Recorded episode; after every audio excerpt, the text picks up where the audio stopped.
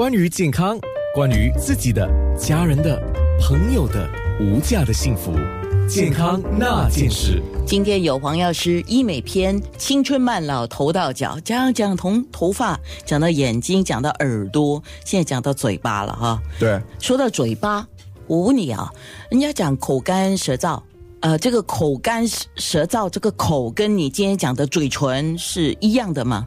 也有也有，就是有一个直接的连接关系，就是我们当然说嘴巴嘛，就是包括你的口、你的唇嘛，口腔啊，对，唇啊，然后也包括就是我们说呃口腔内，然后舌头啊的之类都会包括在内嘛。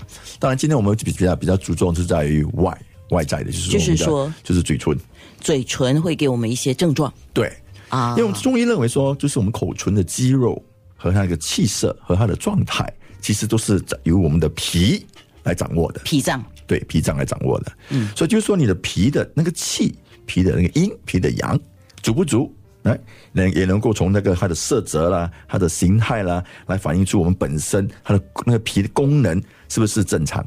我再问你一个问题，一般像中医跟西医的理论里面啊，讲到肾啊，讲到肝啊、是有点不一样。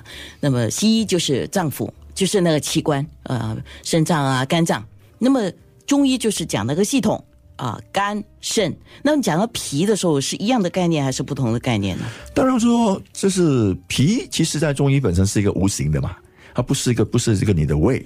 哦啊，其实中医讲的胃也不是你那个整个那个那个胃，哦明白了你的你的肚子，所以讲法还是不一样。就我们主要是以那个功能和那个系统，当然就是说有些方面会关系到真正的那个器官，嗯，可是不一定完全。好，嗯。那嘴唇跟整体的健康的关系，从中医的角度来讲，你刚才讲的色泽，嗯，它的那个形，对，还有？弹性啊，肌肉嘛，弹性肌肉，哦 还有呢，对，就是它色、它的、它的、它的颜色，还有它的那个姿态。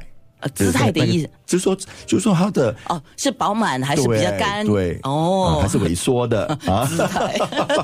哎有一些人嘟嘟嘴呀，啊，可是有些就有些就是很丰满，就是它的唇，你说哇红润，对不对？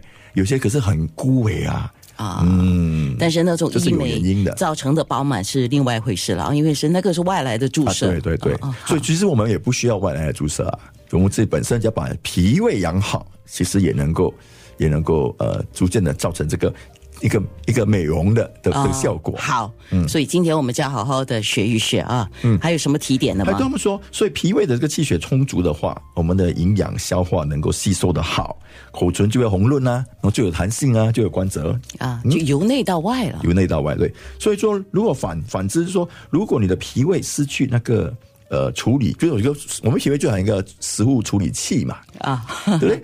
处理器如果不能够很很好的操作，对不对？就好像你在家里用的 blender 啊，它不能够很好的分解食物，那食物就不能够很好的被吸收那个营养嘛。